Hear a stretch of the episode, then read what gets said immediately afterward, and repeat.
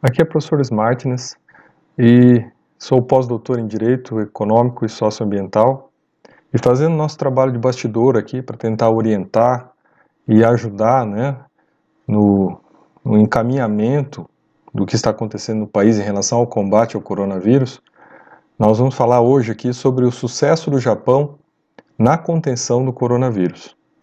Então nós fizemos aqui uma compilação de algumas publicações, fizemos umas leituras sobre o assunto e vamos tentar aqui trazer né, os dados para que esses dados possam apoiar, para que nós possamos tomar consciência de como foi feito o combate no Japão e que nós possamos utilizar o que for importante, o que for interessante aqui no Brasil é, para regular, para tentar ajustar as políticas que estão sendo feitas nesse momento e que, conforme o tempo, terão que ser é, ajustadas né, conforme as demandas, principalmente as demandas econômicas. E o que nós vamos ver aqui em relação ao Japão é que um país né, próximo da China, com cerca de 120 milhões de habitantes, né, conseguiu controlar a propagação da pandemia do coronavírus sem adotar as medidas agressivas do lockdown que nós estamos adotando e que outros países também agora estão adotando. Né? Então é interessante a gente pensar como é que eles conseguiram, então, esse caminho de controlar a epidemia sem ter que adotar essas medidas mais agressivas. Uh, e detalhe importante, né? O Japão possui a maior população idosa do mundo. Desses 130, 100, desculpa, 120 milhões, 30% dessa população é idosa. Então eles têm um grupo de risco, né? O, o coronavírus poderia impactar a saúde do Japão muito gravemente. E aí eles, né, é, na hora de adotar as suas políticas, eles preferiram seguir outros caminhos, mesmo sendo um dos primeiros países a detectar a presença do vírus fora da China. É, então, os dados que nós lemos aí foram que é, cerca de um milhão de pessoas quase né, foram fluxo de voos de pessoas entre o Japão e a China em janeiro, né? Então veja o alcance possível né, da transmissão.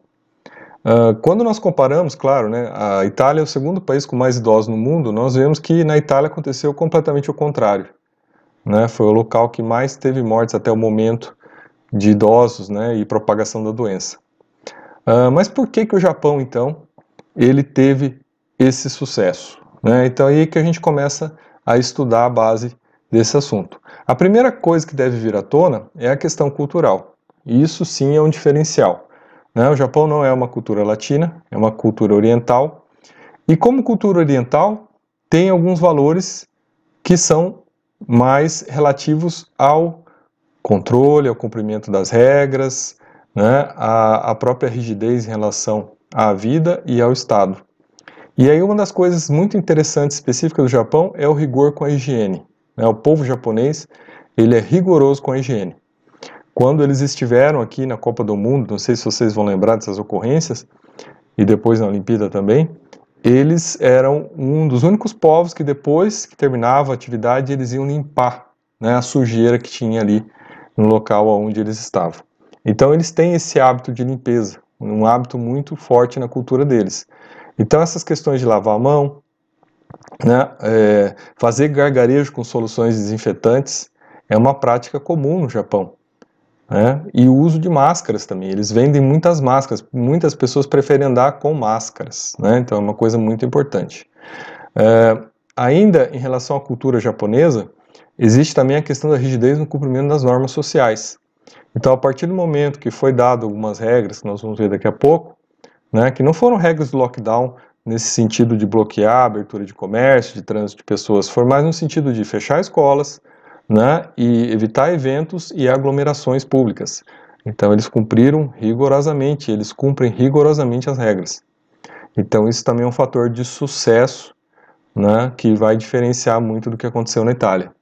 Uh, também tem que levar em consideração que o povo japonês, ele também por cultura não costuma tocar nas outras pessoas e também manter uma distância maior. Então a bolha pessoal do, do japonês ela é maior, né? As pessoas ficam mais distantes uma das outras, elas não se tocam e ficam mais distantes.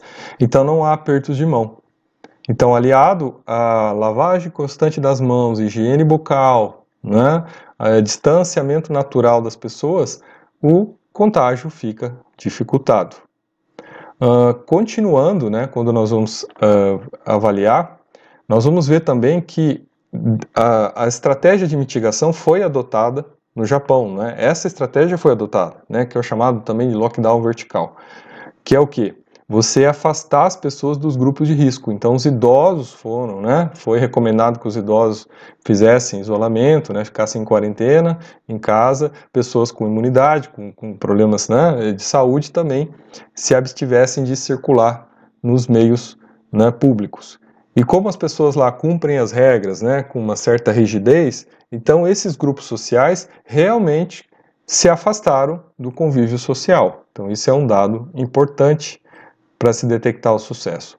Uh, muitas pessoas até vão falar assim, tá, mas apesar de tudo isso, as Olimpíadas de Tóquio foram canceladas. As Olimpíadas que eram para ter agora no meio do ano foram canceladas.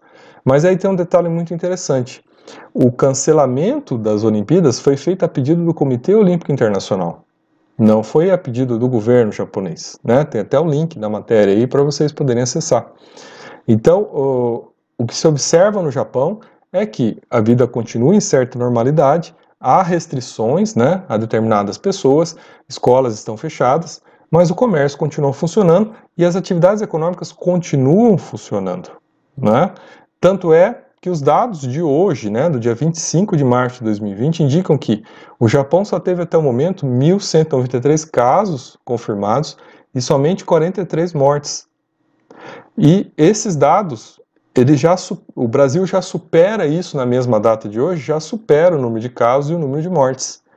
Né? Então, veja, o Japão já está desde, desde janeiro sofrendo a interferência do vírus. Nós tivemos aqui o aparecimento do vírus agora, né? depois do carnaval que teve os primeiros casos confirmados, a partir do começo de março. Então, veja a diferença, veja como isso indica né, uh, esses, é, que o Japão realmente teve sucesso na, em deter né, a curva, né, o acentuado da curva lá, ele conseguiu aplainar né, a quantidade, a propagação do vírus. É, outras, outras coisas importantes que foram adotadas no Japão, e esses sim podem servir para os nossos gestores de saúde aqui no Brasil, e portanto tem que ser levado ao conhecimento deles, que é a estratégia de testar né, todas as pessoas que apareceram com sintomas, com mínimos sintomas, essas pessoas foram testadas. Né? E daí, a partir desse teste, né, testes rápidos, né, que são os que estão sendo comprados agora, são testes rápidos, e não esses testes que demoram dias para serem feitos e vai para Curitiba e volta e até resolver demora muito, mas testes rápidos, com resultados rápidos, e a partir daí essas pessoas eram isoladas, né, e aí elas cumpriam o isolamento, e também é, existia também uma testagem dos grupos sociais proximais. Então, a partir do momento que uma pessoa é confirmada com o coronavírus, num teste rápido, os seus familiares, seus amigos, as pessoas com quem ela teve contato também eram testadas. E essas pessoas, então, todas eram colocadas em quarentena a partir dessa ocorrência. Né? Então, todos eram uh, avisados que alguém proximal a eles estava com o vírus e logo eles também deveriam, né, mesmo que e não sendo nesse momento confirmado que eles estavam contaminados né, pelo teste, eles mesmo assim deveriam fazer a quarentena.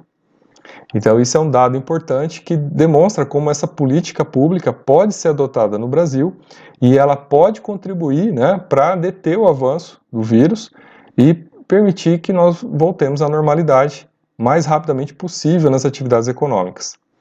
Por sorte também, né, o Japão tem um medicamento que eles desenvolveram que chama Avigan, que se demonstrou eficaz ao combate ao vírus. Né? Não há dados assim do uso do medicamento, tá, para dizer que se ele está sendo utilizado em larga escala, mas há, os dados indicam apenas que é, o medicamento ele tem propriedades contra o vírus. Uh, então, assim, para envelopar o assunto, para fechar esse assunto, essa análise, né, é, é importante entender que a epidemia não terminou no Japão. Então, se vocês forem pesquisar hoje, né, nos jornais japoneses, vocês vão ver que a epidemia continua com pequenos casos aparecendo, casos aqui, casos ali, é, né, o número de mortes bem reduzido. E o que se demonstra é o seguinte: esse vírus, enquanto não houver uma vacina, ele vai continuar presente na sociedade, né? e ele vai continuar infectando as pessoas. A questão é como que nós lidamos para manter essa curva baixa, né, para não permitir que novas ondas grandes apareçam.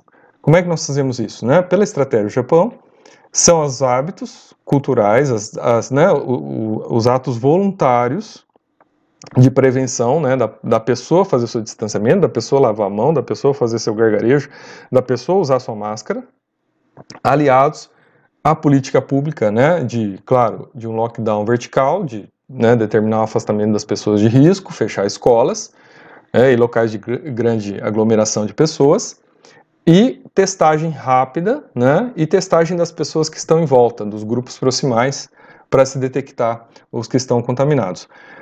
E feito isso, nós vemos que o Japão, com 120 milhões de pessoas, próximo à China, conseguiu resultados satisfatórios, permitindo que a sua economia continue funcionando. Né?